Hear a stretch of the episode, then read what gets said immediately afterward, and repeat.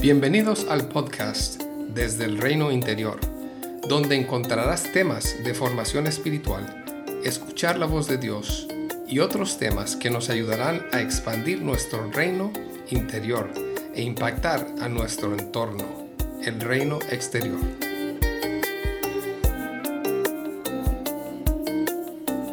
Hola amigos y amigas.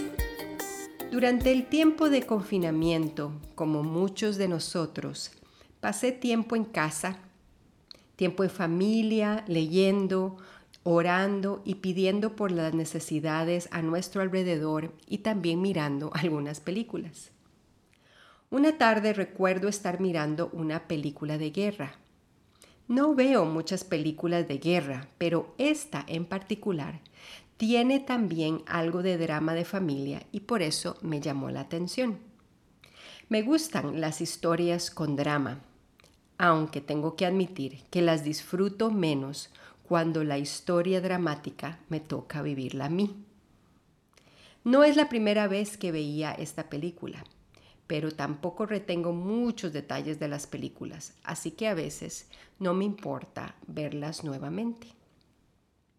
Esa película tenía varias escenas de batallas con soldados a pie enfrentándose cuerpo a cuerpo. En una de las batallas finales, casi todo parecía perdido. El enemigo avanzaba con gran fuerza. El bando defendiendo la causa justa parecía desorientado y estaba perdiendo las fuerzas al darse cuenta del estado donde estaban muchos soldados, comenzaron a retroceder. Mientras unos iban huyendo, los otros los miraban y también salían corriendo, tratando de salvar sus vidas. Uno de los comandantes del batallón se dio cuenta que los soldados estaban retrocediendo y alertó al general el general comienza a llamar a los soldados y a correr hacia el enemigo, gritando algo como, sostengan la línea, sostengan la línea. Esa frase quedó resonando en mi mente y en mi corazón. Sostengan la línea.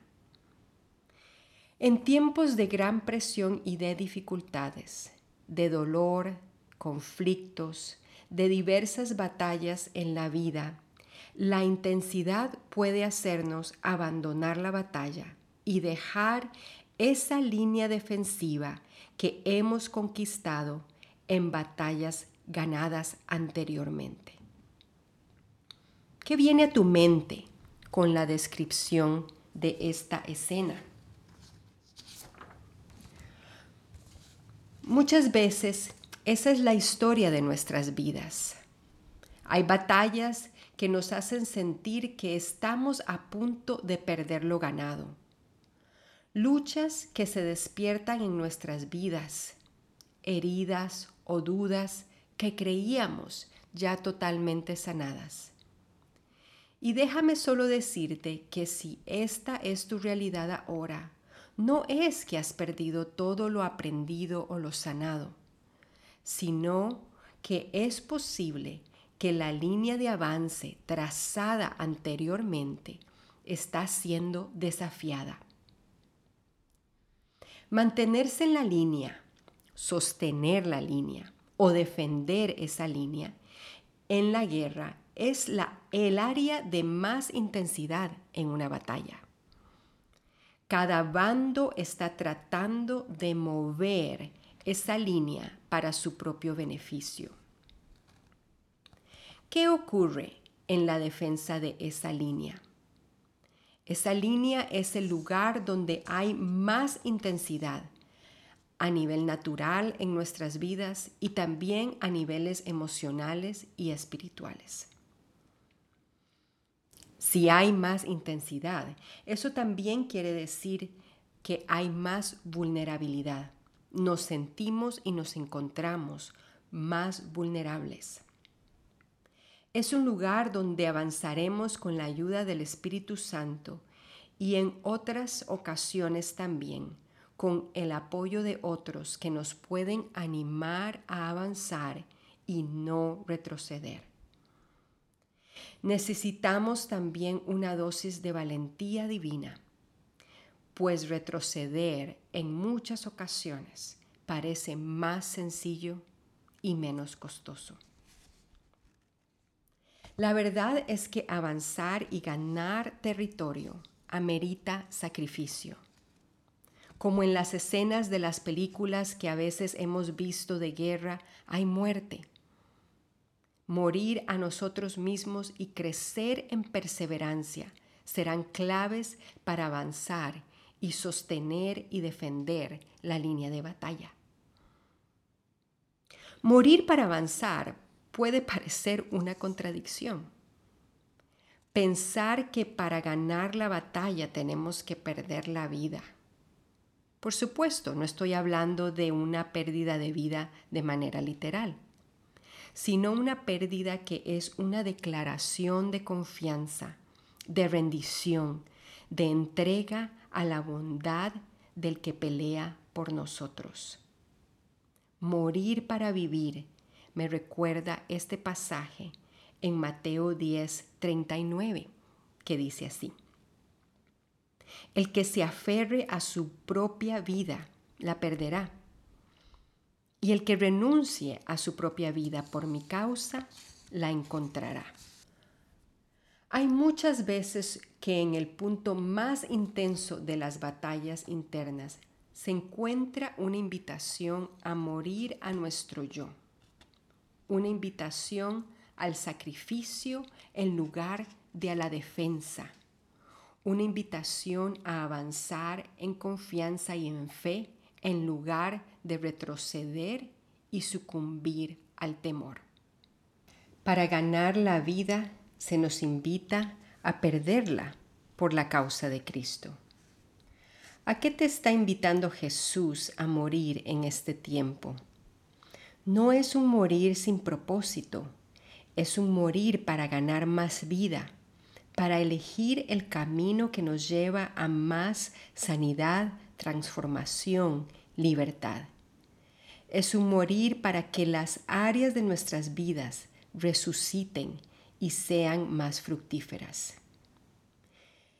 En este tiempo he sentido que Dios está invitando a sus hijos e hijas a crecer en libertad y el objetivo de muchas batallas tiene que ver con el propósito de vivir y luchar por la libertad.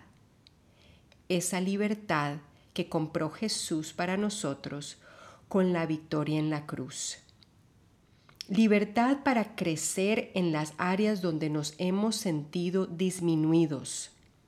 Libertad para servirle con el diseño que Él nos ha dado y recordar que nuestra identidad no está basada en lo que hacemos, los papeles o funciones que desempeñamos. Nuestra identidad está fundamentada en lo que dice Dios que somos para Él.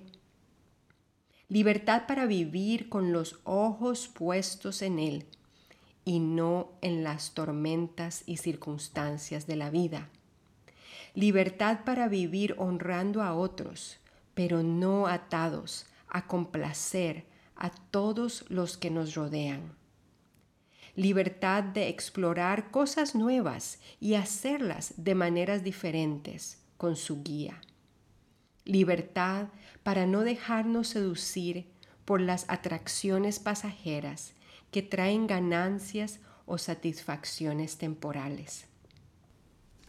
Vivir en la libertad que Él nos ha dado también habla de batallar las cosas que quieren mantenernos anclados, atrapados en los mismos lugares y en los mismos patrones. ¿Qué necesitas para avanzar y no estar luchando con los mismos temas? Pregunta al Espíritu Santo, ¿qué necesitas? Muchas veces hemos pasado por las mismas regiones de batalla y eso a veces trae desánimo. Pero cada vez podemos aprender algo nuevo y buscar nuevas estrategias con su guía. Me gusta este texto en Deuteronomio 20 del 1 al 4 que habla de las instrucciones para la guerra. Y dice así, Cuando salgas a pelear contra tus enemigos y veas un ejército superior al tuyo, con muchos caballos y carros de guerra, no les temas, porque el Señor tu Dios, que te sacó de Egipto, estará contigo. Cuando estés a punto de entrar en la batalla, el sacerdote pasará al frente y exhortará al ejército con estas palabras. Escucha, Israel, hoy vas a entrar en batalla contra tus enemigos. No te desanimes ni tengas miedo. No te acobardes ni te llenes de pavor ante ellos, porque el Señor tu Dios está contigo él peleará en favor tuyo y te dará la victoria sobre tus enemigos. ¿Verdad que muchas veces las batallas y el enemigo se ven más grandes y más fuertes que nosotros? Es cierto también que el enemigo lo primero que quiere hacer en una batalla es intimidarnos y desanimarnos. Me encanta que el primero que sale en la batalla es el sacerdote para animar al ejército a recordar quién va con ellos a la batalla. Si te sientes solo o sola en la batalla que estás peleando, recuerda quién está a tu lado, el Dios que pelea a tu favor. ¿Qué declaración acerca de Dios debes de hacer para animar a tu alma a recordar quién es el que te da la victoria? Mira si alguna palabra o alguna verdad de la Biblia viene a tu mente durante este día. En Deuteronomio 31 del 7 al 8 Moisés le está hablando a Josué y dice así. Llamó entonces Moisés a Josué y en presencia de todo Israel le dijo, Sé fuerte y valiente, porque tú entrarás con este pueblo al territorio que el Señor juró darles a sus antepasados. Tú harás que ellos tomen posesión de su herencia. El Señor mismo marchará al frente de ti y estará contigo, nunca te dejará ni te abandonará. No temas ni te desanimes. No temas ni te desanimes. Y aquí también entra otro elemento en las batallas que peleamos y por qué es importante defender la línea y avanzar para ganar territorio. Se nos recuerda que tenemos una herencia una herencia que nos pertenece como hijos e hijas de Dios, la herencia de esa vida en abundancia, aún en circunstancias adversas.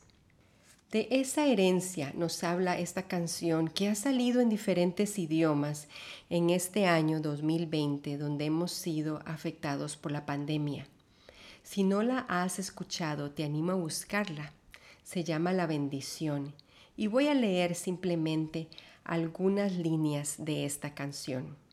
Dice así, Dios te guarde y te bendiga, que extienda su amor y te muestre favor.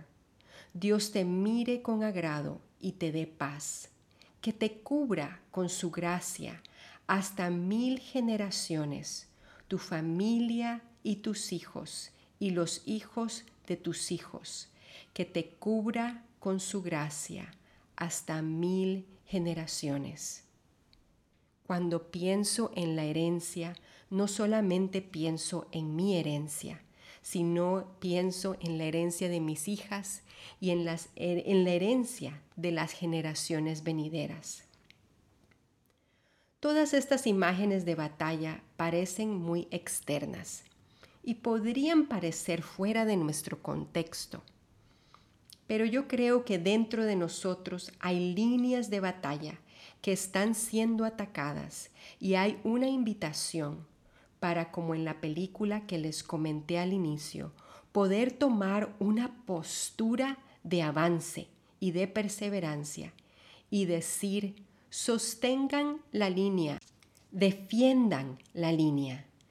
No intimidarnos ante las circunstancias y poder recordar que Dios está con nosotros.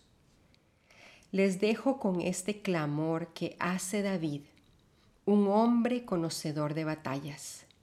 Peleó por su propia vida, por su familia, por su vida interna. Enfrentó diferentes ejércitos y aunque era muy conocedor de las batallas, él siempre acudía a Dios con una alta dependencia y desesperación. Salmo 138.7 dice así, Aunque pase yo por grandes angustias, tú me darás vida. Contra el furor de mis enemigos extenderás la mano. Tu mano derecha me pondrá a salvo. El Señor cumplirá en mí su propósito. Tu gran amor, Señor, perdura para siempre. No abandones la obra de tus manos.